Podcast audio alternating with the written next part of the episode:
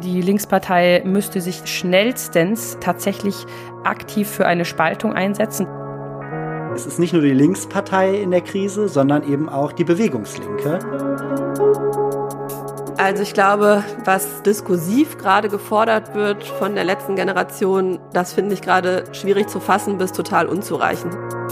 Transit Talk, der Podcast des Instituts Solidarische Moderne.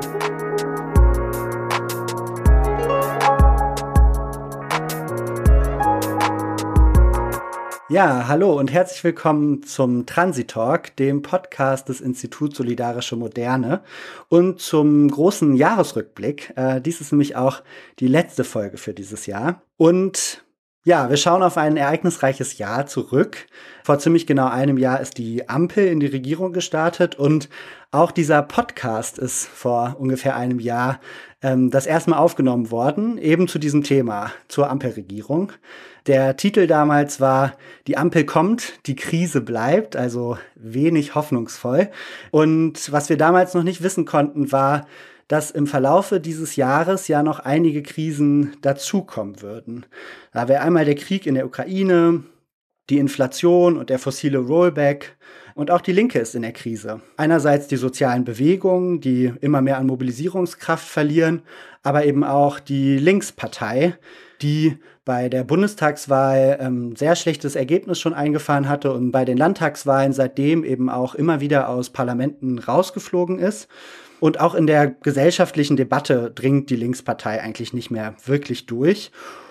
In dieser Jahresendfolge wollen wir das Jahr gemeinsam Revue passieren lassen und ja, so ein bisschen eine Standortbestimmung wagen. Wir fragen, wo stehen wir als linke Bewegung nach einem Jahr Ampelregierung? Ich bin Valentin und ich sitze hier heute mit Ruth Krohn und Litzer Pflaum. Die beiden sind wie ich neu im Vorstand des Instituts Solidarische Moderne. Und ja, wir wollen jetzt die Diskussion auch so ein bisschen nutzen, um uns bei unseren HörerInnen vorzustellen. Ruth Litzer, schön, dass ihr heute hier im Podcast seid. Ich freue mich. Mich auch. Schön mit euch zu sprechen. Gut, vielleicht fangen wir einfach mal bei dir an. Stell dich doch vielleicht den HörerInnen mal kurz vor und gib uns so einen kleinen Einblick, was dich dieses Jahr politisch beschäftigt hat. Genau, ich bin Ruth. Ich arbeite im Konzeptwerk Neue Ökonomie als Referentin für sozialökologische Wirtschaft und Klimagerechtigkeit. Und ich habe die letzten Jahre viel in sozialen Bewegungen, vor allem zur Klimagerechtigkeit gearbeitet. Also war bei Ende Gelände aktiv, habe alle der Verbleiben mit aufgebaut und äh, vor Corona die Strategiekonferenzen für die Klimagerechtigkeitsbewegung mit gestartet und so nach Räumen gesucht, wo wir in dieser immer größer werdenden Klimagerechtigkeitsbewegung irgendwie gemeinsam so strategische Standortbestimmung machen können und uns absprechen können. Genau, und während Corona habe ich versucht, ähm, stärker so Proteste zu verbinden, die sich so rund um eine Krisenerzählung und eine Gegenerzählung irgendwie drehen. Genau, da komme ich politisch gerade so her. Und was mich dieses Jahr beschäftigt hat, das hast du eigentlich gerade auch schon eingangs genannt. Also ich glaube, mich hat sehr beschäftigt, wie wir dieses zuspitzende und multiple Krisen erleben. Also die Klimakrise natürlich, ähm, aber auch eine wachsende soziale Ungleichheit. Ähm, kommen gerade aus Corona raus, da gibt's den Ukraine-Krieg hier. Wir haben ähm, eine Inflation, also ne, diese Ungleichheit wird irgendwie noch mal viel greifbarer auch hier.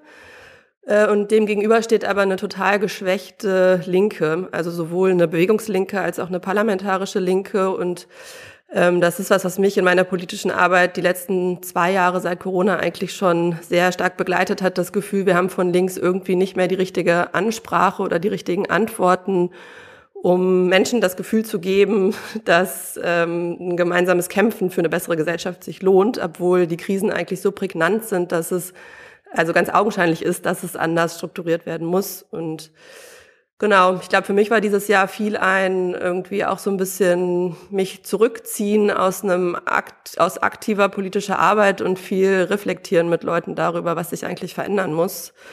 Auch vor dem Hintergrund, dass ich einfach Angst davor habe, dass wenn wir von links keine Antworten bieten können oder keine Strukturen bieten können, in die Menschen gerne reinkommen wollen, dass das halt von rechts passieren wird. Und das beschäftigt mich gerade sehr. Ja, vielen Dank. Das sind ja schon äh, ganz viele Anknüpfungspunkte, auf die wir auch sicher in der weiteren Diskussion wieder zurückkommen werden. Bevor wir jetzt so richtig in die Diskussion starten, vielleicht noch, Litza, magst du dich auch kurz vorstellen, äh, damit die HörerInnen da auch einen Eindruck haben, mit wem sie es hier zu tun haben? Ja, sehr gerne. Ähm, ich bin Litza. Ich ähm, arbeite derzeit als ähm, Campaignerin bei Campact, habe in den letzten Jahren aber sehr viel im Bereich Flucht, Migration gemacht, habe die Seebrücke 2018 mitgegründet und diverse andere Vereine und Stiftungen mit aufgebaut in der Zeit, besonders im fluchtpolitischen Bereich und bin auch eben aktivistisch nach wie vor in dem Bereich aktiv. Und genau, Magst du auch noch erzählen, was so prägnante Erlebnisse waren jetzt im Verlauf des letzten Jahres, die dich irgendwie noch weiter beschäftigen? Ja, also auf jeden Fall ähm, im Bereich äh, Flucht, Migration angefangen. Ich glaube auch genau zu dieser Zeit äh, haben wir sozusagen letztes Jahr ähm, erlebt eine ähm, heftige Krise an der Grenze zu Polen, Belarus. Ich war selbst auch vor Ort.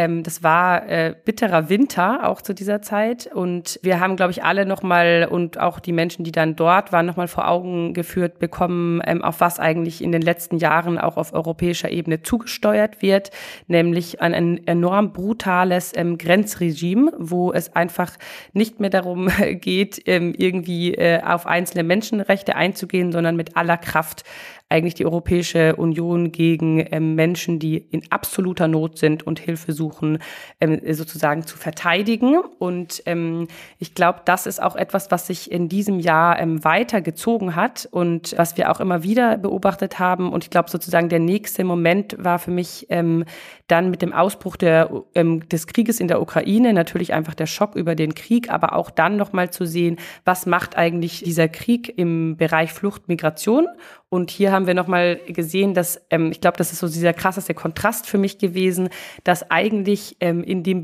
also sagen, dass eigentlich sehr, sehr viel sehr schnell möglich ist, wenn viele Menschen fliehen, aber dass es eben ganz klar darum geht, ähm, um welche Menschen fliehen und ähm, was hat sozusagen eigentlich die Europäische Union von diesen Menschen oder was sozusagen wie wird darauf eingegangen, weil wir hier den Kontrast gesehen haben zwei Monate vorher oder drei Monate vorher ähm, wurde alles dafür getan, ein paar hundert Menschen, die an der Grenze äh, zu Polen standen, nicht aufzunehmen oder mit absoluter Gewalt abzuwehren.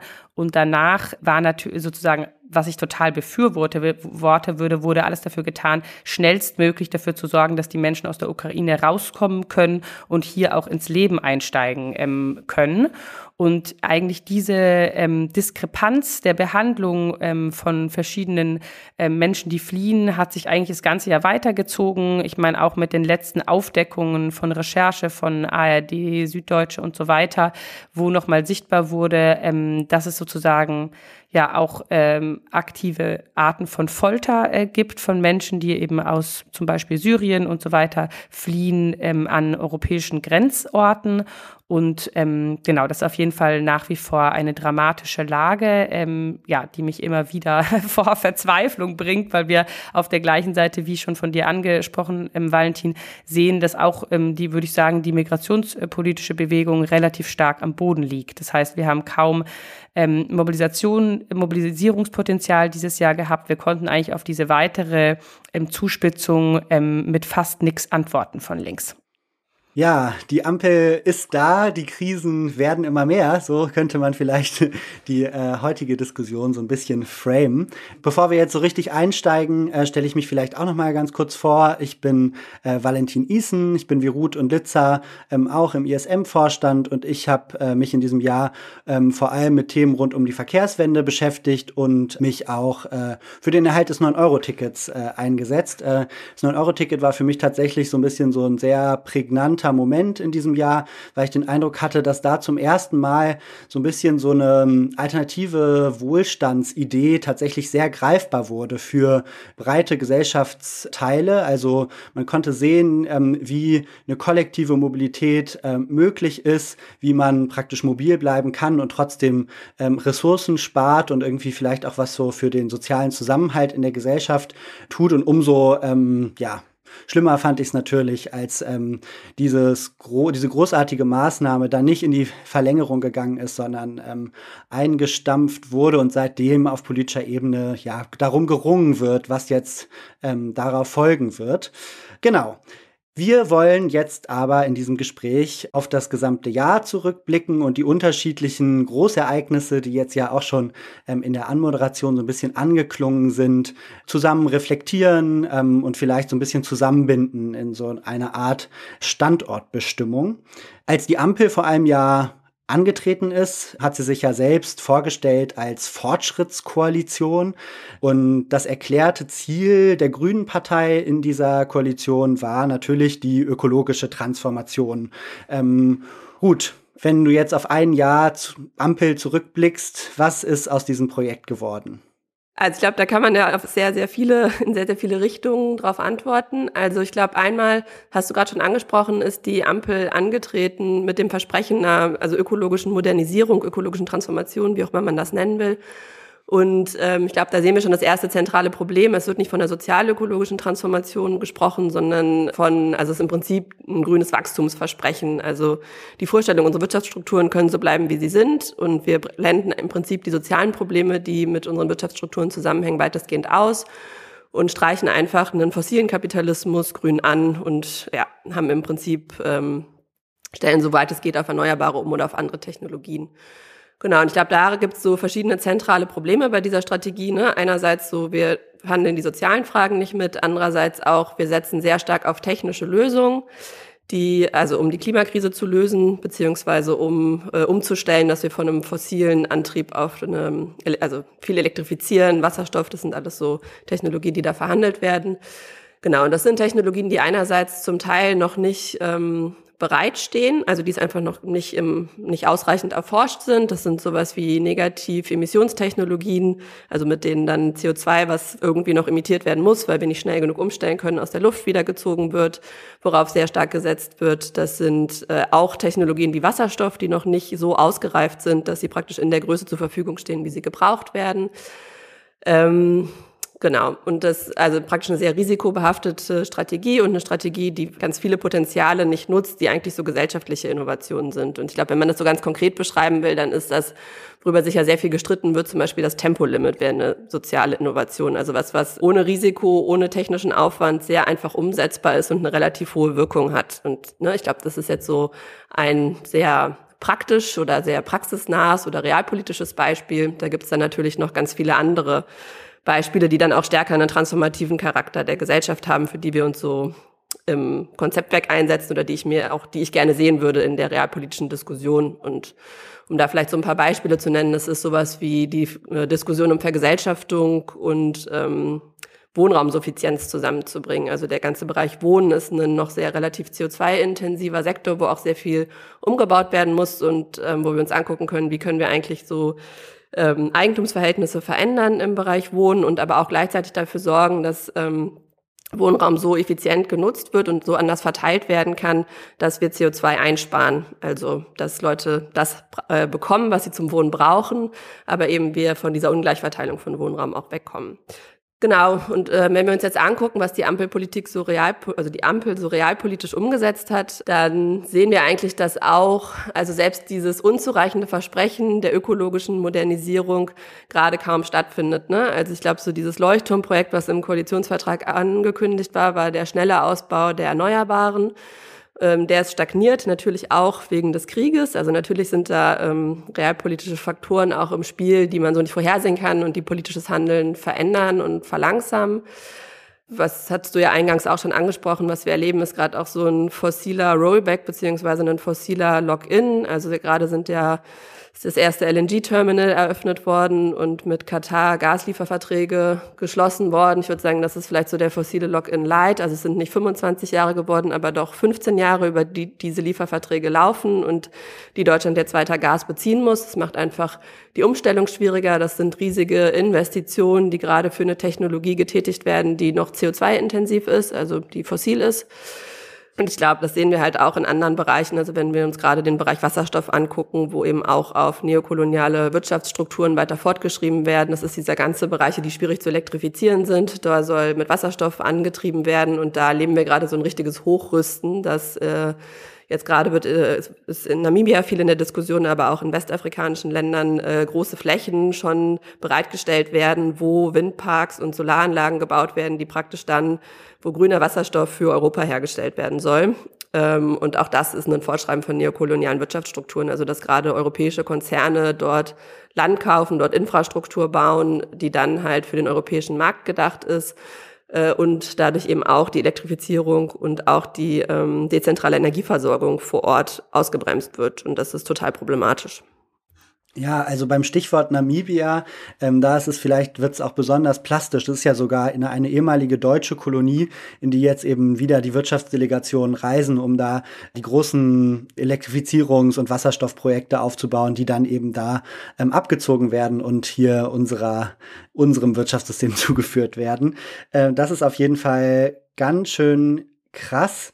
Und ja, vielleicht machen wir jetzt noch mal so ein bisschen einen Schwenk. Ähm, gut, du hast ja schon erzählt, wie eben diese Frage der ökologischen Transformation zum Teil auch zusammenhängt mit ja, dem Ukraine-Krieg und dieser ganzen politischen Gemengelage, die daraus folgt. Innenpolitisch hatte der Angriff Russlands auf die Ukraine ja auch zur Folge, dass hier die äh, Preise sehr stark angestiegen sind, wir es mit einer ähm, riesigen Inflation zu tun haben, die ja die sozialen Ungerechtigkeiten immer weiter ähm, eskalieren lassen. Und ich hatte den Eindruck, dass es dieses Jahr ein Stück weit auch einen Moment gab, wo so in linken Kreisen fast ein bisschen äh, darauf gehofft wurde, dass dieser Moment jetzt auch dazu führt, dass es die großen linken Mobilisierungen ähm, gegen die neoliberale Politik der Ampelregierung gibt, dass wir große Sozialproteste sehen gesehen werden. Und ja, das ist aber so ein bisschen ausgeblieben, habe ich den Eindruck. Glitzer, wie siehst du das?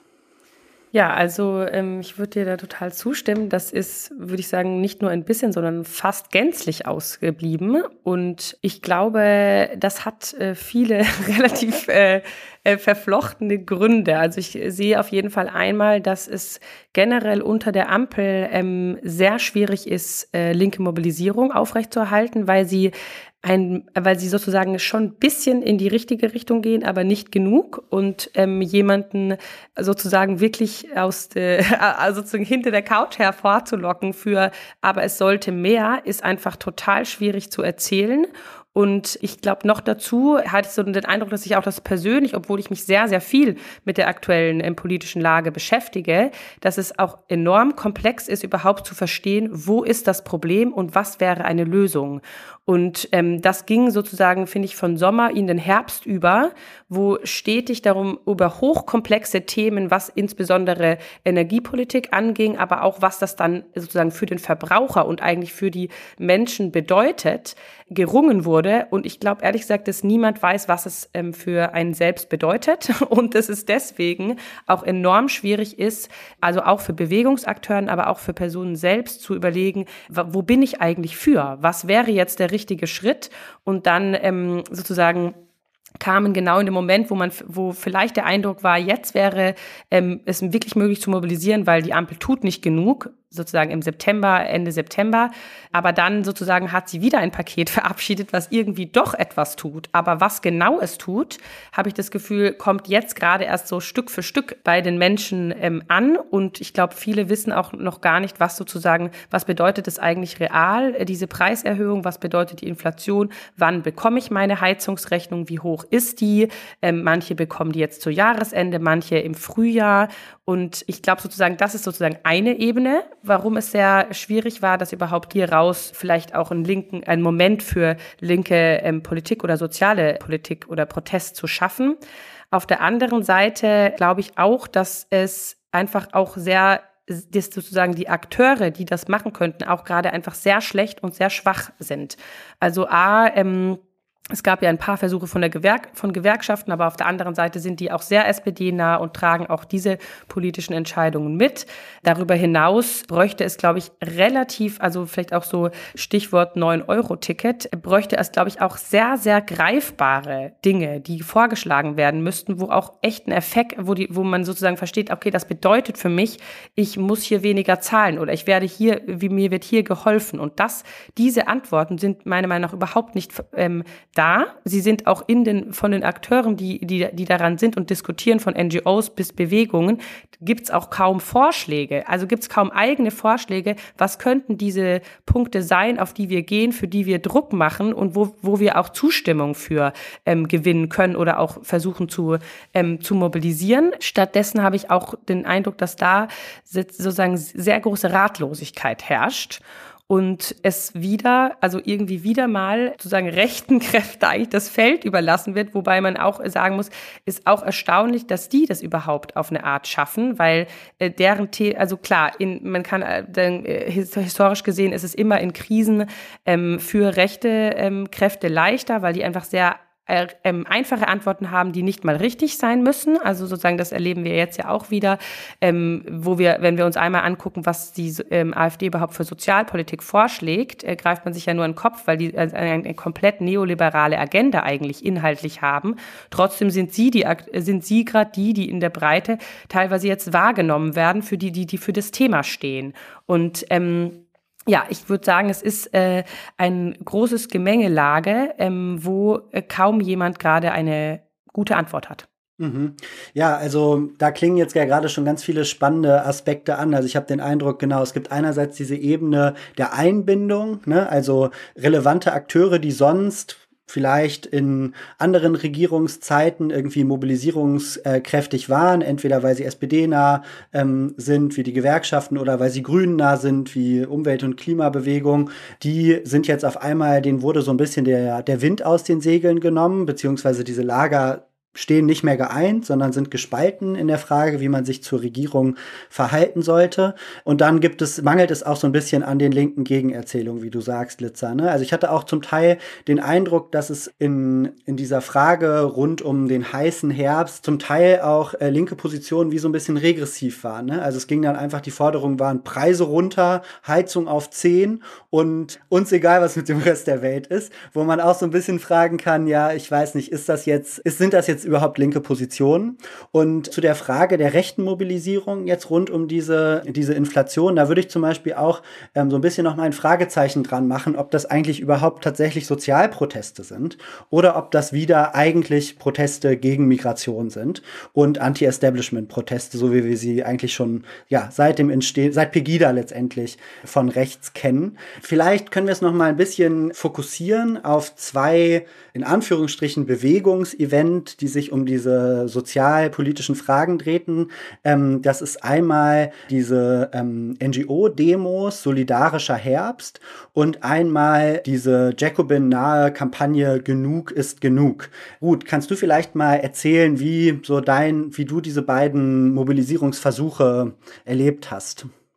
Also vielleicht zunächst mal hatte ich den Eindruck, dass ähm, also innerhalb von sozialen Bewegungen auch so durch verschiedene Themenbereiche durch, also sowohl im Klimabereich, was jetzt ja nicht unbedingt der, also der Standardbereich ist, wo Sozialproteste irgendwie stattfinden, aber auch in Verbindung mit unterschiedlichen anderen Bewegungsakteuren, also dieser Moment, glaube ich, schon erkannt wurde und sehr viel diskutiert wurde. Und ich hatte das Gefühl, es gab so schon ab Frühjahr, Mitte dieses Jahres so sehr viele größere Calls, zu denen eingeladen wurde, wo sich mit der Thematik befasst wurde. Und die waren auch immer extrem gut besucht. Also ich würde sagen, da waren viele Akteure und hätten solche Calls vor zwei Jahren stattgefunden, hätte ich gesagt, okay, das sind auch die mobilisierungsstarken Akteuren. Wenn die Leute miteinander reden und ähm, zu einer Demo, zu Protesten einladen, dann kommen auch Menschen auf die Straße. Und ich glaube, das ist irgendwie ganz interessant zu sehen. Ne? Also dann gab es diese verschiedenen Calls und es gab ja auch verschiedenste Mobilisierungsversuche. Also du hast gerade zwei genannt, einmal diese NGO-Demo, und dann aber auch ähm, diese Kampagne Genug ist genug. Ähm, es gab aber, glaube ich, auch aus sozialen Bewegungen heraus verschiedene Versuche zu mobilisieren. Ähm, also einmal mit der Linkspartei zusammen diese heiße Herbstversuche und dann aber auch noch so Bündnisse, die vor Ort gegründet wurden, die auch immer kleinere Sachen auf die Beine gestellt bekommen haben, in Kombination häufig auch mit Gewerkschaften und den Jugendverbänden von Parteien, also so dieses Spektrum, was irgendwie immer so bewegungsnah vor Ort zu Protesten aufruft. Genau, und ich glaube, das ist irgendwie insgesamt spannend, sich das anzugucken, weil das, was wir bei diesen Bewegungscalls wahrgenommen haben, also dieses hohe Interesse und auch irgendwie Commitment, was machen zu wollen, würde ich sagen, habe ich auch vor Ort gesehen in der Demo-Orga, dass wir auch dort irgendwie ähm, Orga- und Vorbereitungskreise, also äh, vor Ort meine ich jetzt gerade Leipzig zum Beispiel, aber es hat auch in vielen anderen Städten stattgefunden, hatten, wo viele Akteure gekommen sind, also sowohl die Sozialverbände, die Umweltverbände, äh, Bewegungsakteure und relativ pragmatisch miteinander waren, also in einem anderen Ausmaß, als ich sonst kenne, gesagt haben, hey, das ist ein Moment, wo wir auf die Straße gehen müssen, wo wir irgendwie da sein müssen, wo wir eine Gegenerzählung brauchen und wo wir vielleicht tatsächlich einen Moment haben, wo man gesellschaftliche Veränderung durchsetzen kann. Also ich glaube, so dieser also diese Bereitschaft da war und dann, was wir dann am Ende gesehen haben, halt ja einen ich glaube, du hast es gerade so formuliert, diese Proteste waren fast nicht da, würde ich auch so sagen. Ne? Also das, es gab eine Vielzahl an Demos, zu denen extrem wenig, erschreckend wenig Menschen gekommen sind. Vor allem, wenn man sich anguckt, wer da alles hin mobilisiert hat. Und das ist auf jeden Fall was, was mich auch, glaube ich, so nachhaltig äh, äh, nachdenklich stimmt und innehaltende lässt. Ich glaube, so einen Erklärungsversuch hast du gerade gemacht, aber genau, das finde ich schon irgendwie erschreckend. Und ähm, nochmal bezogen jetzt auf diese beiden Demos, die du gerade genannt hattest. Also ich glaube, einmal würde ich sagen, dieser Versuch der NGO-Demos, muss ich sagen, den habe ich auch relativ kritisch gesehen, weil ich das Gefühl habe, diese NGO-Runden erreichen halt vielleicht so klimabewegte Leute oder in so Momenten, wo es eh schon ganz klar ist, es gibt eine hochpolitisierte Gesellschaft, die Leute wollen auf die Straße, man muss nur noch was anmelden und dann passiert's und diesen Moment hatten wir halt einfach nicht. Und ich glaube, dann muss man halt vor Ort in den Städten Bündnisse bauen mit Leuten, die in Kontakt sind mit Leuten, wo es ein Vertrauen vor Ort gibt und vielleicht auch eher wegkommen von, wir müssen Zehntausende, Hunderttausende Leute auf die Straße kriegen, weil das schaffen wir offensichtlich nicht und eher gucken, wie können wir auch so Strukturen vor Ort schaffen, dass Leute miteinander ins Gespräch kommen, die vielleicht auch nachhaltiger sind und vielleicht auch eher so eine Organizing-Ebene stärker mitdenken. Und ich glaube, deswegen hatte ich schon im Vorfeld das Gefühl von, das wird wahrscheinlich nicht so gut zünden. Und das ist, glaube ich, auch passiert. Und bei Genug ist genug, muss ich sagen, war ich auf jeden Fall weiter weg. Das habe ich eher so beobachtet. Mein Eindruck war da, dass das vor allem so ein Internetphänomen war, was irgendwie über Corona ja auch merkwürdiger Teil von, oder ein Teil, vielleicht muss es nicht merkwürdig sein, aber ein Teil von Protestkultur geworden ist, wo ich mir aber nicht sicher bin, was für ein Potenzial das hat. Also ich hatte das Gefühl, das ging in den sozialen Medien total rum. Das sind so Kanäle gewesen, Social-Media-Kanäle, die ganz schnell ganz groß geworden sind. Aber ich hatte nicht das Gefühl, dass sie einen großen politischen Impact haben oder nachträglich Leute politisieren. Also vielleicht ähnlich wie das auch bei Zero Covid war, was vielleicht so eine kurze diskursive Verschiebung war, aber eigentlich keine politische Bewegung, keine politische Struktur ist. Ja, interessant. Also ich habe den Eindruck, dass Genug ist Genug ja immer sehr praktisch sich präsentiert als dieser Organizing-Ansatz. Ne? Also die reden ganz viel über Organizing, aber letztendlich habe ich davon auf jeden Fall auch wenig erlebt, was daran liegen kann, dass ich einfach in den falschen Zusammenhängen äh, unterwegs und organisiert war. Aber ähm, es, es kann durchaus daran liegen, dass es eben vor allem so einen sehr starken Diskurs zu Organizing gibt, aber gar nicht so eine starke, so eine starke Praxis. Und ich habe auch den Eindruck, dass bei diesem Slogan Genug ist Genug Zug ein Stück weit und beim solidarischen Herbst übrigens auch, da schon so ein bisschen deutlich wird, dass linker Protest ein Orientierungsproblem hat, weil man nicht so richtig weiß, wem sagt man denn eigentlich, genug ist genug? Wem gegenüber ist man denn solidarisch? Und diese ganzen Fragen sind irgendwie so ähm, nicht so richtig geklärt, obwohl das oft Dimensionen von Protest sind, die eben sehr stark mobilisieren können. Ne? Der starke Antagonist und ähm, oder der ganz klare, die ganz klare Forderung, der ganz klare Call to Action, ähm, nicht der lange Forderungskatalog, so, ne? Und äh, es waren, glaub, denke ich, äh, da auf jeden Fall Probleme. Gleichzeitig muss man ja auch sagen, an Themen mangelte es nicht. Ne? Also wir hatten einerseits äh, dieses 9-Euro-Ticket, wo man sagen könnte, da gab es eben gesellschaftlich einen total großen Zuspruch zu. Die Leute fanden das alle super und es passte eigentlich auch sehr gut in so eine grüne Modernisierungserzählung rein, könnte man sagen. Trotzdem wurde es nicht verlängert. Das würde ich sagen, war eigentlich ein, ein wichtiger möglicher Bewegungsmoment, wo ja auch einiges dann passiert ist, aber ähm, vieles recht spät und dann auch wenig äh, orchestriert. Ähm, und äh, dann aber auch so, finde ich, ein also für mich ein Thema, was mich beschäftigt, die Frage von der Harzreform. Ne? Also eigentlich ein, ein sozialpolitisches Thema, was sich jetzt über, ja, ich würde sagen, bestimmt acht Jahre sehr stark aufgebaut hat. Also dieses war ja lange praktisch das SPD-Trauma in der Analyse. Ne? Die SPD ist so schwach, weil sie die Agenda verabschiedet hat und äh, damit praktisch an Glaubwürdigkeit eingebüßt hat. Das war immer so das Credo, was runtergebetet wurde, hatte ich den Eindruck.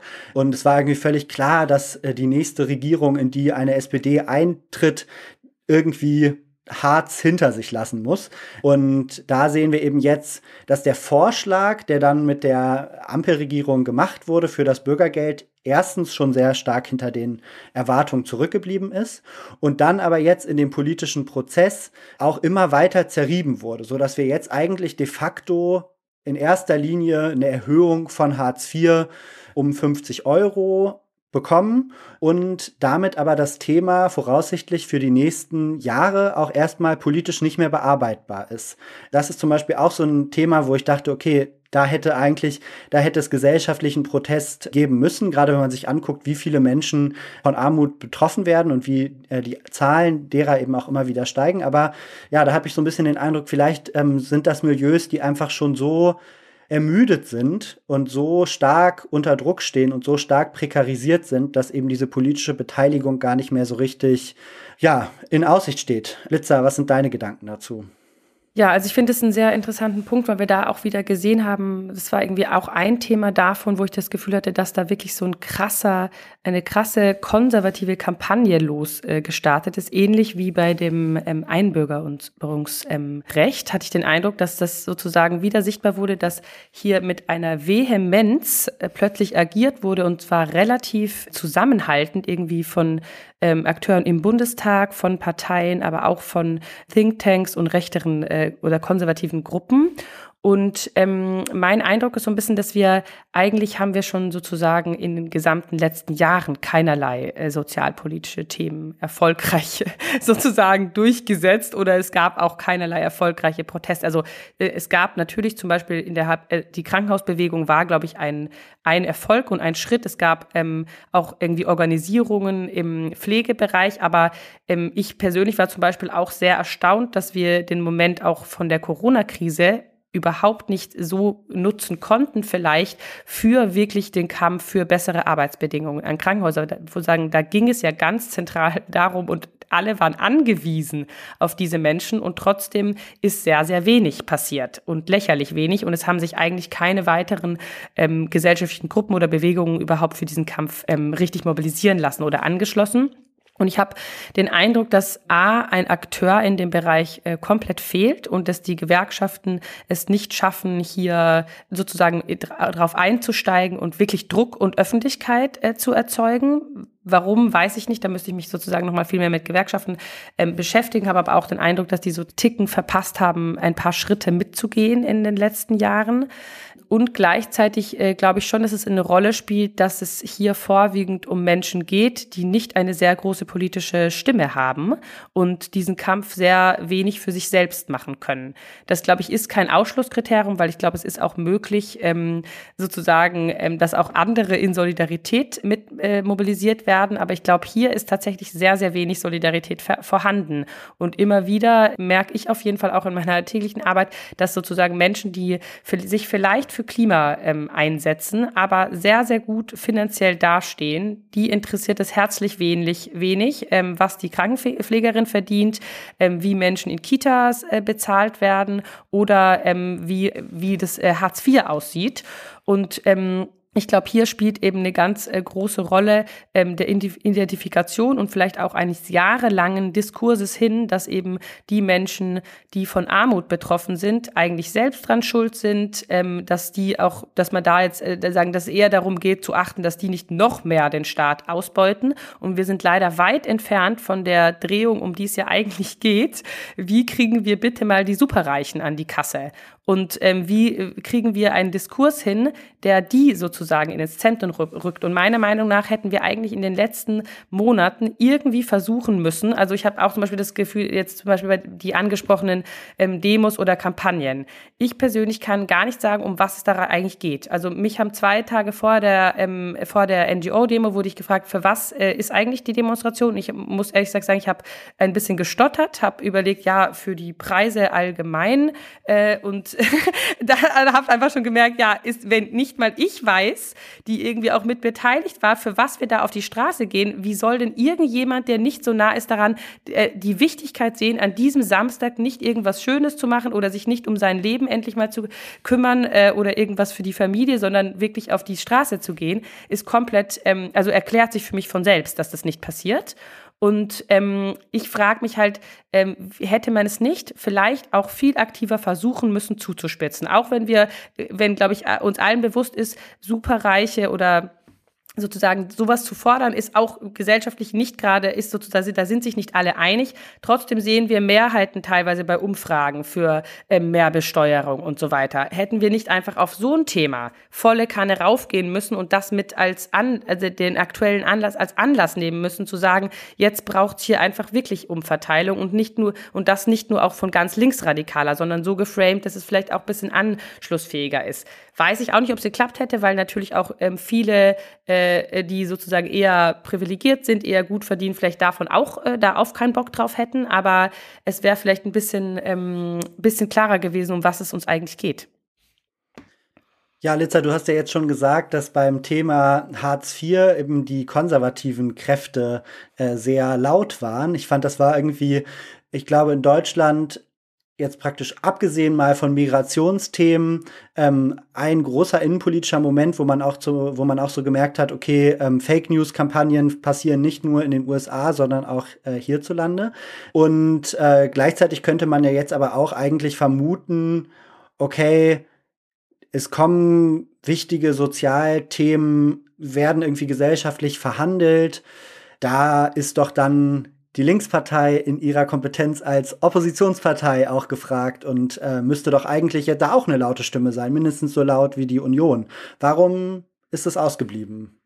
Ja, also ich glaube, das wäre tatsächlich genau der Moment, wo man so einen Akteur gebraucht hätte, der sich auch mehr getraut hätte, der auch die Aufmerksamkeit kriegt einer Partei. Weil ich glaube, ich höre auch immer wieder von Parteien, ja, dann müsst ihr mal als Bewegung äh, was sagen. Aber wenn wir uns einmal anschauen, wer wird von Presse und so weiter angehört, das sind Teil, das sind einfach dann eher nur die PolitikerInnen, die es überhaupt schaffen, mit einer Botschaft durchzudringen. Und deswegen, ja, das wäre ein absoluter notwendiger Moment gewesen. Ähm, wir sehen aber, äh, meiner Meinung Meinung nach ist die Linkspartei in einer so schweren Krise, dass es wirklich ähm, gar nicht mehr davon auszugehen, also meiner Meinung nach auch nicht davon auszugehen ähm, ist, dass sie sich wieder erholt. Und das hat viele Gründe, vielleicht ganz zugespitzt zusammengefasst, würde ich einmal sagen, ähm, komplette Mutlosigkeit und komplette Gefangenheit in ähm, den äh, Strukturen und die sozusagen die jahrelang gewachsen sind und äh, die auch den Menschen, wahrscheinlich den Menschen intern in der Partei nicht mehr ermöglichen, eigentlich zu sehen,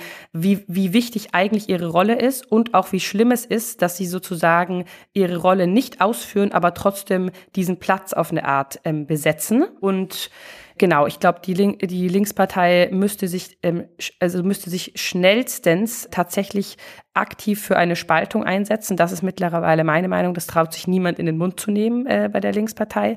Aber sie versucht weiterhin mit komplett dysfunktionalen Strukturen und Bündnissen etwas zusammenzuhalten, was sich politisch und ähm, kulturell und auch wertemäßig komplett gegenübersteht.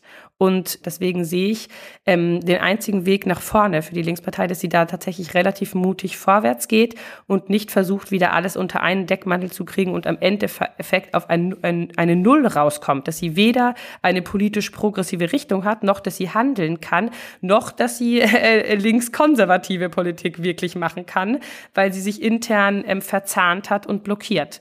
Und ähm, damit beschäftigt sich die Linkspartei aber überhaupt nicht. Und deswegen ähm, sehe ich das äh, sozusagen gerade sehr, sehr dunkel um die Linkspartei. Ja, ich habe den Eindruck, dass es so ein bisschen, gerade haben wir so ein bisschen das Phänomen, dass es viele ähm, gesellschaftspolitische Kämpfe gibt, die Bewegungen auch immer wieder ja relativ erfolgreich führen oder auch sogar gewinnen. Ähm, ich denke da jetzt an die Klimabewegung, aber auch an Deutsche Wohnen und Co. enteignen zum Beispiel. Und oder auch so diese, man kennt das ja auch immer mal wieder aus den Umfragen, ne? so Erbschaftssteuer, Vermögensteuer, Tempolimit, whatever. Das sind ja alles Themen, wo irgendwie man eigentlich gesellschaftliche Mehrheiten für hat. Und dass diese Bewegungserfolge dann aber auf parteipolitischer Ebene wie so eine Art ins Leere laufen. Ne? Und da wird, finde ich, an dem Punkt deutlich, auch wenn wir natürlich jetzt als Bewegungslinke nicht alle in die Parteien gehen wollen, ist es halt extrem wichtig, dass es Parteien gibt, die unsere Verbündeten sind und die dann, wo man irgendwie sich mehr oder weniger sicher sein kann, dass die das dann eben auch auf einer Umsetzungsebene weiterführen, diese, ähm, diese Kämpfe. Ja, und ich glaube, das ist auch ein ungelöstes Rätsel, was wir bei dieser Standortbestimmung sicher auch weiter mitnehmen können dann äh, ins, ins nächste Jahr und wo wir weiter dran knabbern. Aber was auch schon immer mal wieder im Gespräch jetzt aufgeploppt ist, ist diese Frage von, okay, es ist nicht nur die Linkspartei in der Krise, sondern eben auch die Bewegungslinke. Und wir sehen irgendwie nach großen, erfolgreichen Mobilisierungen der letzten Jahre jetzt ein Abebben. Und auch von der Klimabewegung ist nicht mehr so viel übrig geblieben, außer ein paar großer Twitter- und Instagram-Accounts und ein Monstrum an äh, bürokratischen Abstimmungsprozessen intern bei den Akteuren. Und äh, ich würde sagen, es gibt gerade noch so zwei zwei Akteure, die irgendwie noch ähm, in der Debatte bleiben. Das sind einerseits die Leute, die in Lützerath vor Ort sind und sich da einfach sehr lokal einsetzen gegen das Abbaggern von Lützerath und das verteidigen wollen. Ähm, das ist aber ein Protest, der ja eben sehr lokal stattfindet und dort vor Ort ist, keine bundesweite Mobilisierung. Und dann als ähm, weiteren Akteur, der irgendwie jetzt in den letzten Wochen auch noch mal verstärkt für Schlagzeilen gesorgt hat, ist da die letzte Generation, also neuer Klimabewegungsakteur.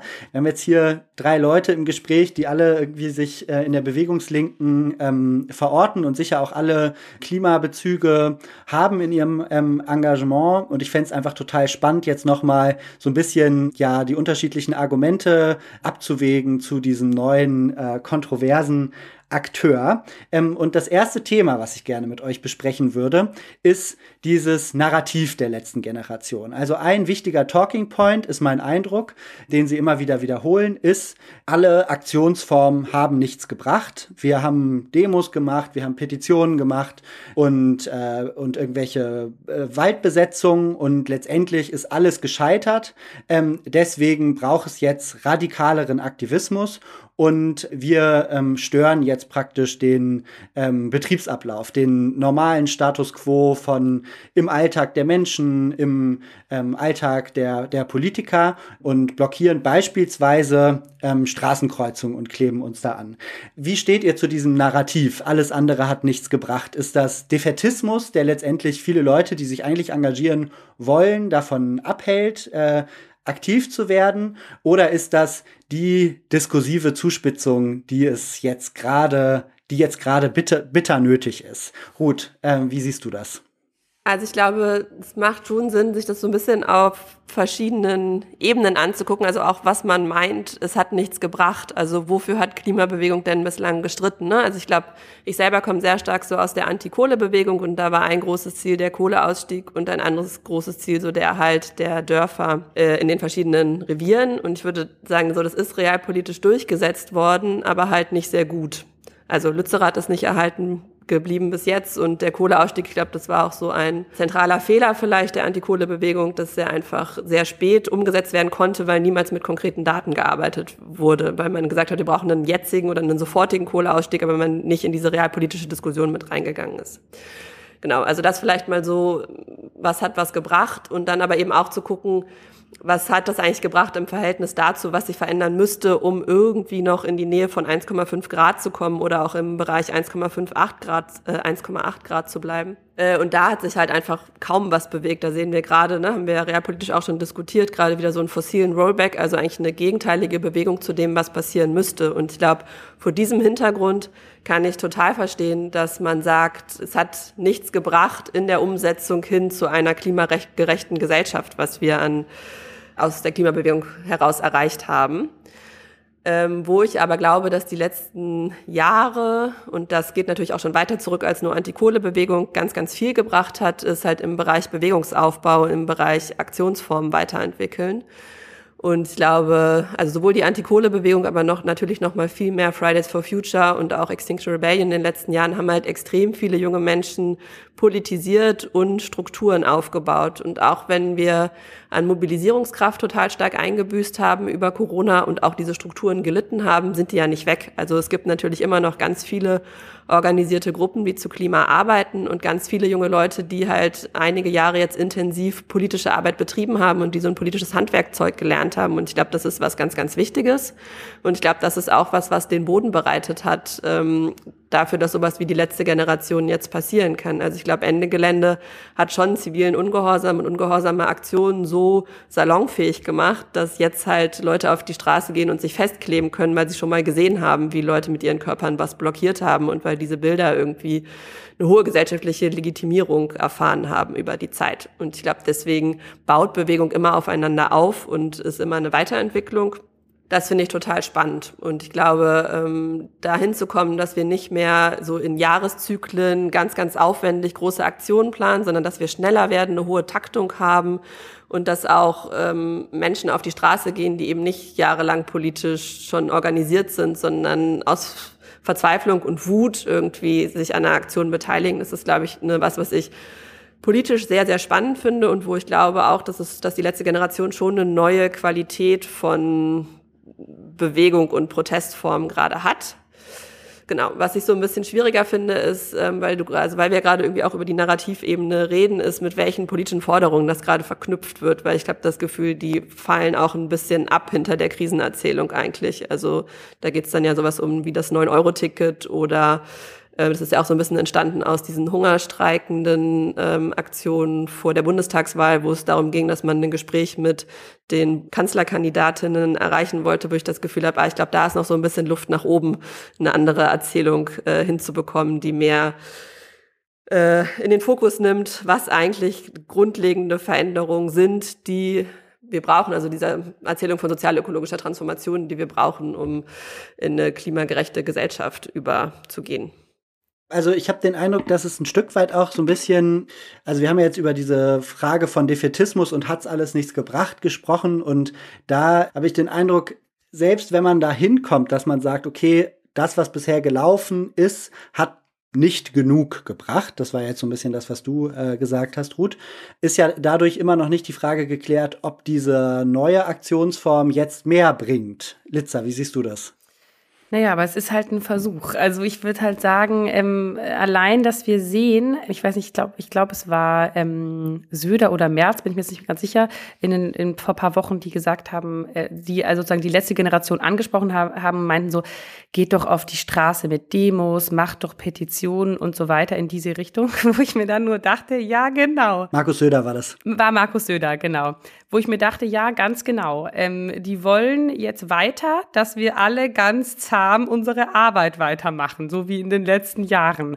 Und ich finde, das war für mich schon so ein Moment, wo ich ähm, gesehen, also wo ich auf jeden Fall verstanden habe, dass so diese aktive Störung, die die letzte Generation gerade betreibt, schon einfach einen ganz schönen Effekt hat. Und ich würde natürlich auch sagen, ähm, es hat nicht genug gebraucht. Ich glaube, Veränderung ist einfach super langsam. Und jetzt sehen wir aber sozusagen eine neu, einen neuen Akteur, der es halt eben mal mit an, sozusagen auch wirklich anderen Mitteln ähm, versucht und dem es vielleicht auch gar nicht darum geht, ge, gemo gemocht zu werden. Oder dem es auch wirklich gar nicht darum geht, dass alle sagen, mein Gott, die sind so toll, wie jetzt bei vielleicht bei, bei Fridays for Future, da sind irgendwie die ganzen Jugendlichen, die stehen für unsere Zukunft ein. Darum geht's jetzt vielleicht ähm, gar nicht mehr, sondern vielleicht geht's wirklich darum, dass äh, sozusagen eben einfach darüber gesprochen wird, dass sozusagen das Thema Klima nochmal eine andere Aufmerksamkeit bekommt und ich habe jetzt letzt, vor ein paar Tagen in der Zeit ähm, gesehen, da war so ein Vergleich von seitdem sie das erste Mal diesen Van Gogh, Van Gogh beworfen haben, bis äh, danach, wie viel mehr ähm, Medienartikel es gab. Das war so eine Steigerung von 4000 äh, oder so. Und ich finde deswegen auch mal interessant, ähm, weniger darüber zu reden, inwiefern schaden sie der Klimabewegung oder nicht, sondern weil das Ziel ist ja gar nicht die Klimabewegung an sich. Also ist ja nicht unser Ziel, dass wir jetzt, dass es die Klimabewegung nur gibt, sondern das Ziel ist, dass sich klimapolitisch und vielleicht auch ähm, politisch was ändert. Und da fände ich es mal interessant, nochmal drauf zu gucken, ähm, was machen Sie denn da für einen Effekt? Ja, das ist auf jeden Fall ein Aspekt, auf den wir gleich, glaube ich, auch nochmal zurückkommen werden. Ähm, aber ich versuche jetzt gerade das alles, eben weil diese Debatten rund um die letzten Generationen, da wird ja oft alles in einen Pott geworfen und ja. irgendwie sehr undifferenziert. Deswegen würde ich versuchen, so noch äh, recht strukturiert vorzugehen. Ein Aspekt, der jetzt irgendwie schon aufgekommen ist, war, ja genau, sie stören den Alltag und ähm, machen dadurch irgendwie auch was anders. Also sie setzen sich eben nicht in den Kohletagebau und blockieren da fossile Infrastruktur, sondern sie gehen in den Alltag der Bevölkerung und blockieren, blockieren den Alltag letztendlich, könnte man sagen. Ne? Also setzen sich auf eine Kreuzung und hindern Menschen daran, äh, zur Arbeit zu fahren beispielsweise oder wohin auch immer. Also es gibt praktisch so ein bisschen ein, eine Bewegung weg von diesen Orten der Zerstörung, ähm, die so sehr, vielleicht auch die großen, wo so die großen infrastrukturellen Hebel liegen, hin in so einen gesellschaftspolitischeren Bereich. Und da habe ich mich so ein bisschen gefragt, ob das eigentlich eine sinnvolle Entwicklung ist, weil wir sehen ja in den Umfragen, der Mehrheit der Menschen ist Klimaschutz wichtig, auch wenn die Politik ihn nicht umsetzt. Ähm, das heißt, es gibt eigentlich so der große Bremsklotz, würde ich jetzt sagen, ist auf der Ebene der Politik aktuell.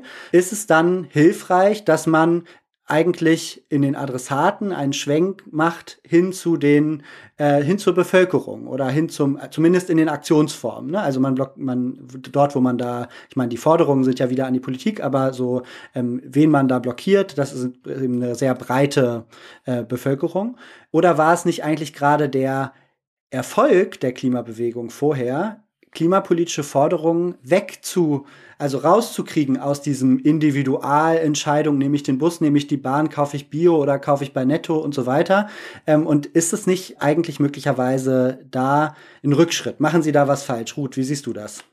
So vielleicht mal äh, einsteigen damit, dass es mir gerade unglaublich schwer fällt, mich irgendwie kritisch gegenüber der letzten Generation zu äußern, weil ich das Gefühl habe, dass da von allen Seiten so eine extreme Abgrenzung stattfindet, vor allem aus der radikalen Linken, dass ich gerade immer so, also merke beim Sprechen, wie ich immer versuche, das Positive hervorzuheben, obwohl ich es natürlich auch wichtig finde, äh, sich strategisch konstruktiv, solidarisch, kritisch damit auseinanderzusetzen und die Frage, die du stellst, natürlich irgendwie dabei total relevant ist. Aber das will ich vielleicht noch mal kurz äh, vorweg sagen, dass ich das generell gerade super problematisch finde, wie die letzte Generation aus der radikalen Linken irgendwie niedergeredet wird und wie unsolidarisch irgendwie da die Kritik gerade passiert. Zumal das ja auch eine total junge politische Bewegung ist, ne? Und ich das Gefühl habe, so das haben wir die letzten Jahre eigentlich gelernt, auch mit Fridays for Future und Extinction Rebellion, dass ähm, Bewegungen Zeit brauchen, um sich zu politisieren und dass es nichts bringt, äh, von sich da von außen daneben zu stellen und alles besser zu wissen und alles schon ein bisschen weiter gedacht zu haben. Ja, und jetzt die Frage danach, ähm, ja, individualisiert sich dieser oder ist dieser Protest ein Rückschritt im Narrativ von was passieren müsste, um der Klimakrise Einhalt zu gebieten?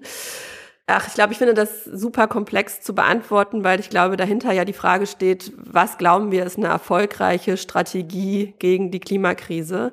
Und ich glaube, ähm, da habe ich vielleicht auch so einen kleinen, ich weiß nicht, ob es ein Dissens ist, aber vielleicht so ein bisschen einen anderen Blick drauf, Als das, was du gerade meintest, dass Klimabewegung ja kein Selbstzweck ist und dass es nicht darum geht, eine Klimabewegung zu haben, sondern dass es darum geht, politische Veränderung herbeizuführen. Und also ja, das stimmt, aber ich glaube, die Größe der politischen Veränderung, die wir bräuchten, um also was auch immer zu erreichen, also unter 1,5 Grad zu bleiben, unter 1,8 Grad zu bleiben, neokoloniale Wirtschaftsstrukturen abzubauen. Ne? Also ich glaube, so in dieser Größenordnung sprechend, dafür gibt's ja gerade einfach keine politische Perspektive. Also es gibt vielleicht eine politische Perspektive, ein 9-Euro-Ticket durchzusetzen, wenn man eine sehr, sehr erfolgreiche Bewegung auf die Beine stellen würde. Oder es gibt eine politische Perspektive, ich weiß nicht, vielleicht äh, kleinere Verbesserungen in der die Art und Weise, wie die Mobilitätswende ausgestaltet wird, durchzusetzen oder die Energiewende oder so.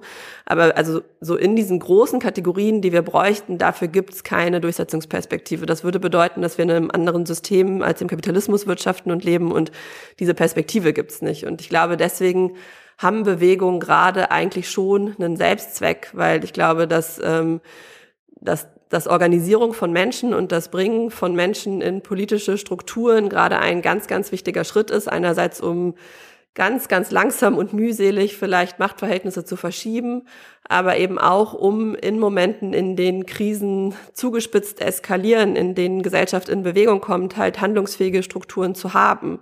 Und darin sind wir in den letzten Jahren relativ aktiv gescheitert, würde ich sagen, als Linke. Also während Corona äh, jetzt auch mit äh, den Sozialprotesten haben wir ja gerade schon drüber gesprochen. Und genau, ich glaube, deswegen ist Bewegungsaufbau total zentrales Ziel. Und ähm, welchen Beitrag da die letzte Generation gerade leistet, finde ich noch schwierig abzusehen. Also ich habe das Gefühl, es funktioniert nicht mehr so klassisch so, wie Bewegungsaufbau vorher funktioniert hat. Also dass wir irgendwie Ortsgruppen haben, dass wir sehr basisdemokratische Strukturen haben. Ich glaube, das ist gerade noch nicht der Fall.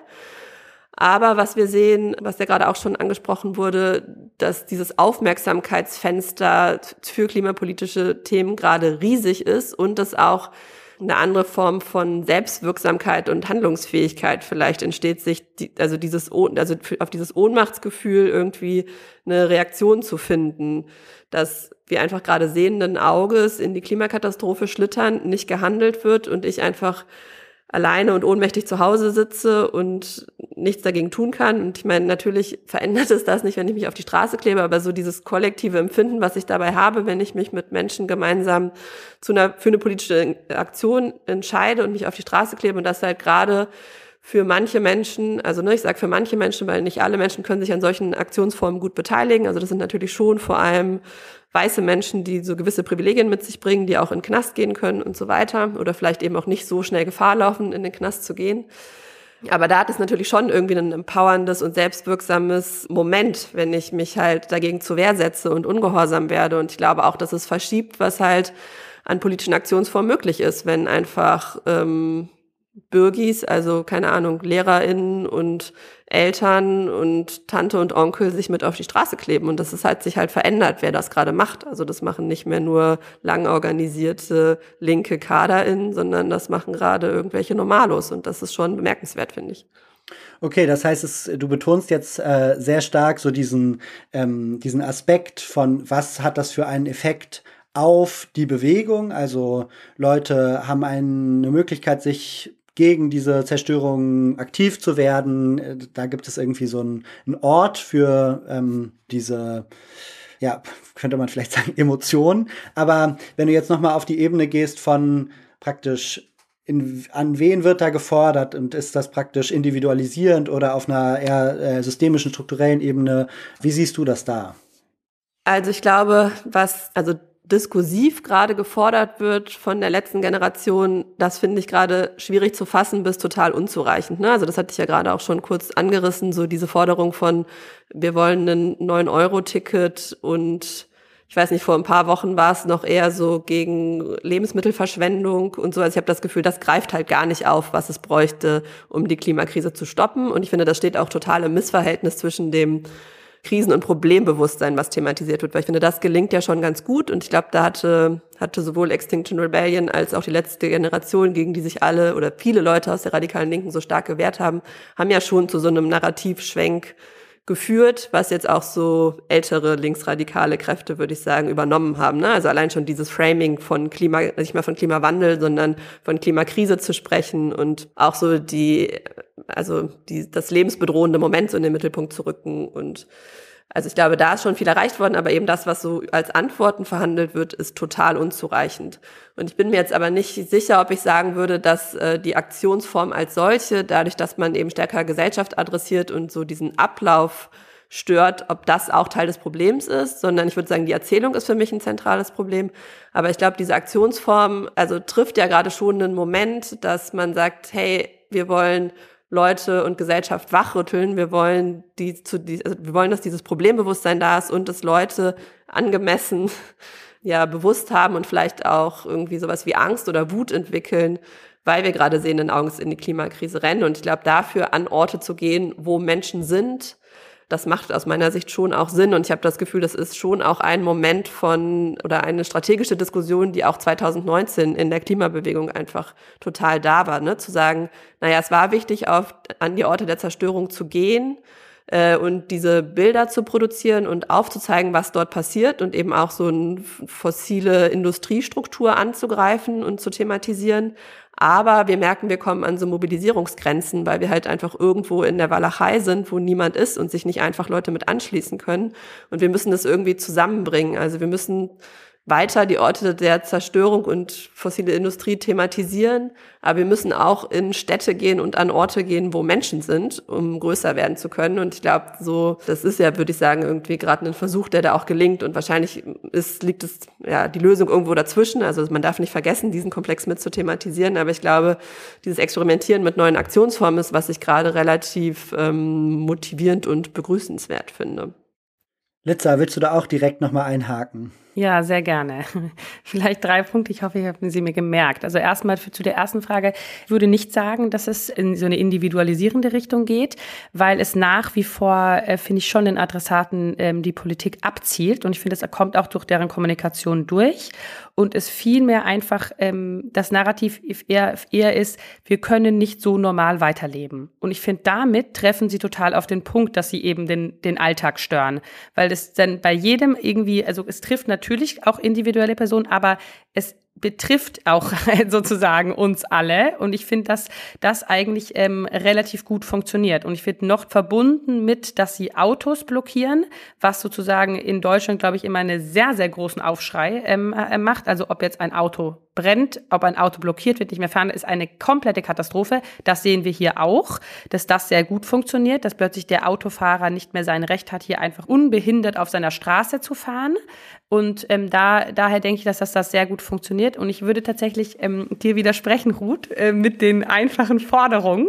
Am Anfang dachte ich auch, was ist das für eine Chaotentruppe und was haben die denn hier äh, für lächerliche Forderungen in dem Vergleich? Seit den, in den letzten Wochen, wo ich mich mehr mit dem Thema beschäftigt habe, ist mir eigentlich aufgefallen, dass die Forderungen enorm strategisch schlau gewählt sind, weil sie so kleinteilig sind und so sozusagen, sie stehen in so großem Kontrast zu ihrer Aktionsform, dass die Forderungen ihre, ihnen Legitimität geben. Also sie werden total angegriffen von allen für ihre Aktionsform, aber da im zweiten Wort sagen immer alle, aber für die Forderungen gibt es ja ganz viel große Zustimmung und da ist ein Großteil der Bevölkerung dafür. Das gibt ihnen wieder komplette Legitimität. Ich glaube, wenn sie jetzt absolut radikale Forderung wär, hätten, wäre es vorbei. So, dann hätten sie so einen heftigen, also sie haben ja schon so einen heftigen ähm, Kampf gegen sie. Und als dritten Punkt vielleicht auch noch, ähm, der Punkt der Bewegung, den du auch angesprochen hast, gut, also in einer ähm, perfekten äh, Bewegungswelt würde ich auch sagen, das ist das Ziel. Aber wir müssen uns auch mal kritisch angucken und ist es unser Ziel, dass wir in fünf, sechs Bewegungen uns nur über uns äh, ähm, besprechen und über unsere Machtpolitik, wie wir sie hier und da auflösen? Und das ist der Fall. Also ich meine, ich bin auch schon sehr lange jetzt in Bewegungen aktiv, eine nach der anderen zerlegt sich langsam und ich sehe überhaupt nicht, dass die der Ort sind für, da organisieren wir jetzt unseren Wandel. Also ich möchte jetzt einmal sehen, wie die äh, am Boden liegenden Bewegungen, die komplett intern zerstritten sind, in einer Krise plötzlich sagen, wir organisieren jetzt hier Gesellschaft. Sehe ich überhaupt nicht. Und auch da muss ich sagen, sehe ich es als sehr mutig an der, bei der letzten Generation, dass sie einfach mit diesen ganzen linken, teilweise gegebenen Sachen brechen. Sie, ihnen ist egal, ähm, dass alle äh, Linksradikalen sagen, sie sind nicht demokratisch organisiert, weil sie machen halt gerade, was funktioniert. Und äh, sie sind auch wirklich nicht demokratisch organisiert und sie wollen es, glaube ich, auch gar nicht sein, sondern sie sind einfach so funktioniert, dass, organisiert, dass ihre, ihre Aktionen nach außen hin funktionieren. Und das ist was sehr Neues und das ist was, was sie sich äh, so trauen ähm, wo andere linke oder linksradikale Akteure sich das nie trauen würde, weil sie eben denken, da sind wir nicht mehr legitim, dann dürfen wir eigentlich unseren Protest nicht mehr machen und wer darf noch überhaupt mitmachen und entscheiden. Und sie machen es halt einfach. Und ich finde, da sollten wir eigentlich alle mal hingucken und bisschen auch teilweise von unseren hohen Rossern ähm, runtersteigen. Und ich sehe, finde es auch wichtig, was du gesagt hast, dass sie eine junge Bewegung sind. Auch das, finde ich, muss man mit einbeziehen. Es sind Teil, es sind ganz viele Menschen bei denen, die nicht akademisiert sind, die sehr äh, verschiedene, diverse ähm, Berufe hatten, in der Arbeit äh, standen nach Ausbildungen und jetzt Vollzeit das machen. Auch sehr interessant. Also es geht nicht sozusagen von den linken akademisierten Studis mehr aus. Und sie sind unglaublich äh, gut intern organisiert in der Richtung, dass sie extrem handlungsfähig sind. Auch das was sehr Neues, äh, was sie äh, machen. Und ich glaube, es ist interessant, wie sie sich weiterentwickeln. Das wissen wir alle gerade nicht. Ich finde, man sollte halt jetzt viel mehr gucken, ähm, wie kann man das begleiten, wie kann man das vielleicht verbreitern, wie kann man vielleicht strategisch mit dem Rat, die wir vielleicht haben aus eher äh, ähm, langjähriger Erfahrung, wie kann man da supporten und Sachen ähm, zusammen voranbringen. Mhm. Also ich würde auch sagen, ein Stück weit sind ja vor allem bekannt für ihre Straßenblockaden und auch dafür von vielen gehasst. Ähm, sie machen ja aber auch noch viel mehr, muss man sagen. Ne? Und ich finde vor allem jetzt unter dem äh, Punkt praktisch Bewegung und wie sie weiter lernen, diese Entwicklung interessant, dass sie jetzt zum Beispiel auch immer mehr an Flughäfen rangehen. Und da würde ich zum Beispiel sagen, da finde ich es extrem sinnvoll, dass man da blockiert, weil da ist eben praktisch, das sind nicht die Infrastrukturen, die Leute, die halt lohnabhängig sind, äh, nutzen müssen äh, auf dem Weg morgens zur Arbeit, sondern da ist tatsächlich irgendwie ein Ansatzpunkt für, für sowas wie eine, wie soll man sagen, postfossile ähm, äh, Infrastruktur irgendwie äh, da. Dann hat es, ähm, kam jetzt irgendwie auch noch mal äh, bei euch beiden auch dieses Verhältnis von Aktion oder Aktionsform und Forderungen auf, wo ihr ja auch durchaus unterschiedliche Positionen zu hat, habt.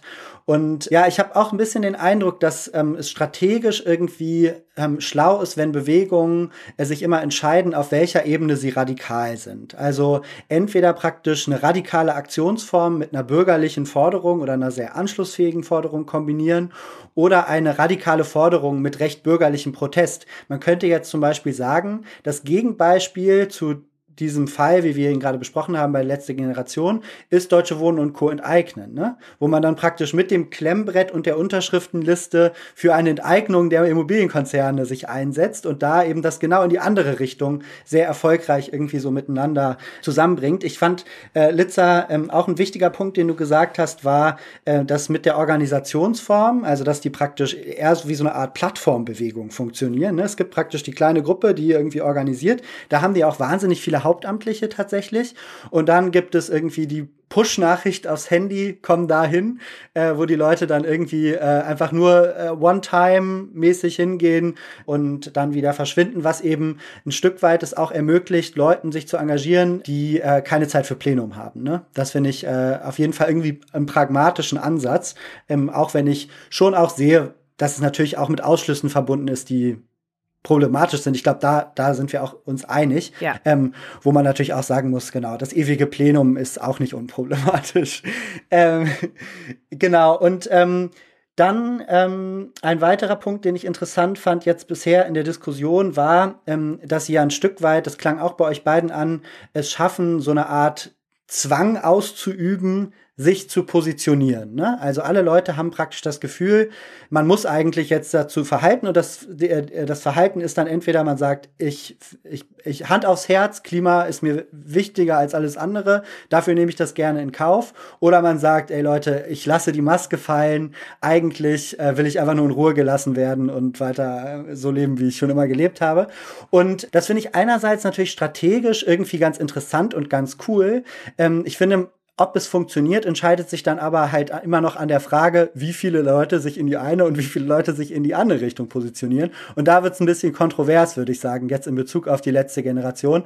Ich habe den Eindruck, einerseits genau, also so dieses, diese reinen Zustimmungswerte zu Klimaschutz, solange es nicht wehtut, ja, da positionieren sich alle in den Umfragen dafür und sagen, ja, ist mir wichtig und so weiter. Aber am Ende wird es ja nicht gehen, ohne dass wir auch unsere Lebensweise ändern. Und wenn sobald das auf die Ebene geht, alle Leute dann äh, sagen, okay, äh, doch, also habe ich doch keinen Bock drauf, dann ist natürlich diese Zustimmung auch politisch wenig wert. Gleichzeitig ist es aber auch so, und ich finde, da wird es halt so schwierig, dass wir, so wie unser politisches System aufgebaut ist, einfach auf Zustimmung angewiesen sind. Also, wie steht ihr zu diesem Thema? Also ich glaube, es ist halt eben wichtig, ähm, nochmal anzugucken, Zustimmung zu was. Also ich glaube wirklich, dass es nicht darum gehen, äh, dass, dass es nicht notwendig ist, dass die letzte Generation Zustimmung bekommt für ihre Aktionen und ähm, äh, sozusagen was sie macht. Und das ist, glaube ich, also da müsste man das vielleicht nochmal sich auch ähm, ähm, mit Meinungsforschungsinstituten anschauen, weil das habe ich noch nicht, äh, diese solche Umfragen habe ich auf jeden Fall noch nicht gesehen, dass man eigentlich sozusagen so, so einen ähm, Effekt in der zweiten Ebene erst, erst ähm, hat. Also dazu habe ich jetzt mehrere Artikel gelesen, die genau da, dahin argumentiert haben, dass es sozusagen sozusagen einfach durch äh, Issue Rising, dadurch, dass sozusagen Klima plötzlich nochmal wichtiger wird, es einfach eine größere Relevanz äh, und sozusagen Gefahreneinstufung äh, bei den Leuten passiert und es dadurch äh, wieder ähm, möglicher ist, vielleicht zum Beispiel für die Regierung politische, äh, klimatechnische Sachen umzusetzen. Aber natürlich nicht für die letzte Generation, dass die vielleicht gar keine Zustimmung ähm, kriegen. Und das finde ich eigentlich ähm, den spannendsten Punkt. Ob das äh, so ist, glaube ich, kann man jetzt einfach überhaupt noch nicht sagen. Das wird die nächsten Monate zeigen.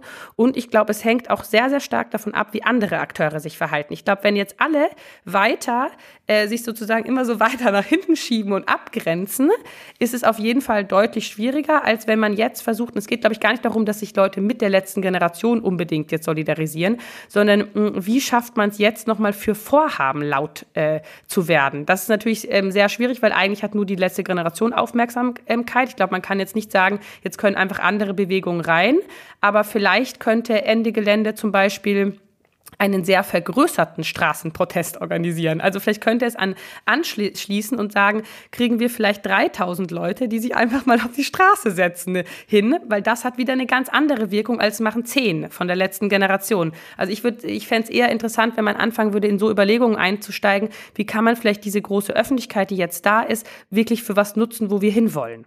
So. Und weniger ähm, schaden die uns einfach nur, weil die, weil die Leute den, die, die, die nicht unterstützen und denen nicht zustimmen. So. Also vielleicht steige ich nochmal ein mit dieses Moment von, es polarisiert so extrem, weil das finde ich was total Spannendes. Also auch was, was ich so im persönlichen Erleben total feststelle. Ich glaube, ich wurde noch nie so häufig auf meinen Politaktivismus von Freunden, Bekannten, ich bin auch sehr gespannt auf Weihnachten, so im Familienumfeld, ähm, angesprochen und ähm, also auch angeschrien worden. Ich hatte das Gefühl, ich musste mich total dafür rechtfertigen, Klimapolitik zu machen. Ich musste mich total für die Aktionsform rechtfertigen, aber eben auch vor Leuten, die sich vorher dafür einfach überhaupt nicht interessiert haben, wo ich das Gefühl habe, denen war das ein bisschen egal, dass ich das gemacht habe oder äh, das war kein wichtiges Thema für die Menschen. Ich glaube, das ist halt was, was sich total stark ändert. Ne? Also ich glaube, das ist, ist noch nicht ausgemacht, in welche Richtung diese Stimmung kippt.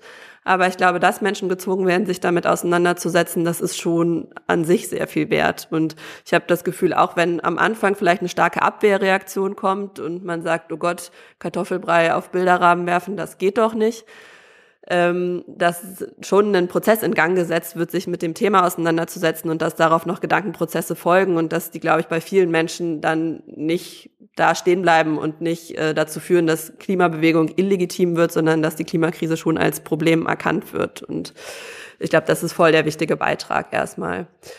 Genau, und dann so die Frage, also ich glaube, ich muss auch noch einen Satz kurz dazu sagen, ähm, zu der Frage, welche Form von Klimaschutz oder wozu sagen Menschen ja oder nein und was hat das mit den Forderungen der letzten Generation zu tun?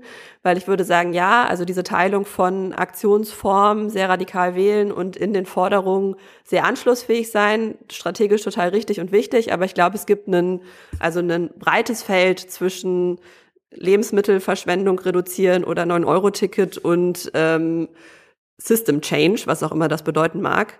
Und ich glaube, ne, ich glaube, in diesem Feld kann man noch strategisch pointierter ähm, Forderungen auswählen, die wirklich auch so revolutionäre Realpolitik sind und wo sich wirklich was verändern würde, würden die umgesetzt. Und ähm, also ich glaube, ne, zum Beispiel dieses ganze Thema irgendwie ähm, Mobilitätswende statt Antriebswende und also genau, ich glaube, da ist auf jeden Fall noch Luft nach oben, ähm, anders zu erklären, wie Gesellschaft funktionieren müsste, damit sie klimagerecht würde. Und ich glaube, das hätte auch voll den Beitrag, dass Menschen klarer wird, zu was sie Ja sagen, wenn sie für Klimaschutz sind. Und ähm, ich glaube, da ist halt noch total die große Lücke in der Erzählung, vorstellbar zu machen, wie Gesellschaft dann funktioniert und aussieht und das irgendwie auch in einer Sprache und in einer Form zu machen, dass Leute halt Lust auf diesen Veränderungsprozess haben. Und ich glaube, das ist schon eine wichtige Rolle für soziale Bewegungen, dafür Worte und Bilder zu finden. Und das würde ich sagen, passiert gerade ein bisschen zu wenig. Genau. Ja, ich glaube auch, das ist ein ganz wichtiger Aspekt, dass man da ein Stück weit unterteilt, also dass man sagt, äh, die Beliebtheit der Klimabewegung, die sinkt vielleicht durch die letzte Generation, einfach weil viele Leute ähm, da auch gar nicht so differenzieren, welcher Akteur ist jetzt welcher. Äh, für die sind das halt einfach alles KlimaaktivistInnen. Aber ähm, da würde ich auch sagen, das kann man irgendein Stück weit äh, möglicherweise in Kauf nehmen. Ähm, die Zustimmung zu Klimaschutz, das ist eben nochmal eine sehr andere Dimension und eine andere Frage. Und da sehen wir, jedenfalls bei den Studien, die ich mir jetzt auch in der Vorbereitung nochmal angeguckt habe, ähm, eigentlich letztendlich keinen veränderten Effekt. Also wir, wir äh, sehen weder das, was äh, jetzt alle immer rumunken, ne? die die letzte Generation erweist Klimaschutz einen Bärendienst und so weiter. Ähm, aber wir sehen eben auch nicht, dass es jetzt irgendwie positive Auswirkungen hat, sondern einfach gleichbleibend ist. Jedenfalls bisher, es kann sich verändern, hängt möglicherweise auch davon ab, wie der gesellschaftliche Diskurs dazu läuft und in welche Richtung der sich entwickelt. Das ist schwer zu antizipieren ähm, aber steht einfach noch mal auf einem anderen Blatt. Und ich würde auch sagen, äh, das ist einfach ein ganz wichtiger Punkt, diese Trennung da vorzunehmen, um nicht da irgendwie alles äh, in einen Topf zu schmeißen. Ähm, vielleicht noch zwei Punkte. Einmal Props an die letzte Generation dafür, dass sie mit so wenigen Leuten auch so viele Aktionen auf die Beine stellen, die eben auf breite Resonanz stoßen. Also ich glaube, da können auf jeden Fall alle Bewegungen sehr viel von ihnen lernen, ne? dass es eben nicht immer nur die großen Mobilisierungen sind, die Öffentlichkeit schaffen, sondern auch die kleinen, ausgefalleneren Sachen und dass es auch da ein Stück weit eine taktische Kreativität braucht, dass man sehr viel immer wieder probiert und schaut, was läuft und nicht ähm, über ganz, ganz lange Planungszeiträume irgendwelche Sachen plant, die dann am Ende floppen und alles ist praktisch für die Tonne gewesen. Da habe ich den Eindruck, da können wir auf jeden Fall viel von diesen äh, jungen Aktivistinnen äh, äh, lernen. Ist auch schön, das mal so zu sagen. ähm, sie sind aber nicht nur jung. Sie sind nicht nur jung, äh, ja, stimmt. Okay, das, Sogar das, wirklich relativ altersdivers im Vergleich zu anderen. Ach Mist, ich dachte, ich kann es jetzt zum ersten Mal sagen. Ähm, das ist auf jeden Fall schön, dass wir das von diesen ähm, Aktivistinnen von der letzten Generation lernen können. Ich glaube, wo es auf jeden Fall noch ein bisschen Entwicklungspotenzial auch auf jeden Fall gibt, und das ist bei ähm, euren Antworten auch schon ähm, angeklungen, ist zu gucken, wie kann man Aktionsform und Forderung irgendwie auch in sinnvolles Verhältnis zueinander bringen. Nicht nur auf der Ebene von, wie radikal ist das, sondern auch, naja, also haben nicht die meisten Leute einfach nur ein großes Fragezeichen im Gesicht, wenn man fürs Klima Van Gogh bewirft? Und ist eigentlich die Diskussion, die man dann damit ja auch global sogar geschafft hat, ist die dann eigentlich wirklich eine um Klimaschutz oder ist es eine, die sich tatsächlich nur um den darum dreht, dass alle sagen, diese Aktionsform ist äh, sinnlos. Da habe ich auf jeden Fall auch noch ein paar Fragezeichen dran. Und ich fand auch so gerade, also da sieht man bei der letzten Generation aber auch schon so einen Lernprozess. Also in den ersten Tagen, also so praktisch sich auf die Autobahn zu setzen, um äh, ein Essen-Retten-Gesetz zu fordern, ist irgendwie schon ein sehr breiter Spagat. Und da arbeiten sie, glaube ich, dran, das immer weiter zusammenzuführen. Das sieht man jetzt bei den Aktionen am Flughafen, aber das sieht man auch bei den Sachen zum Tempolimit und so weiter. Da äh, gibt es zumindest auf so thematischer Ebene wird das äh, enger zusammengeführt und das finde ich eine sehr äh, positive Entwicklung, die die Bewegung da auf jeden Fall nimmt.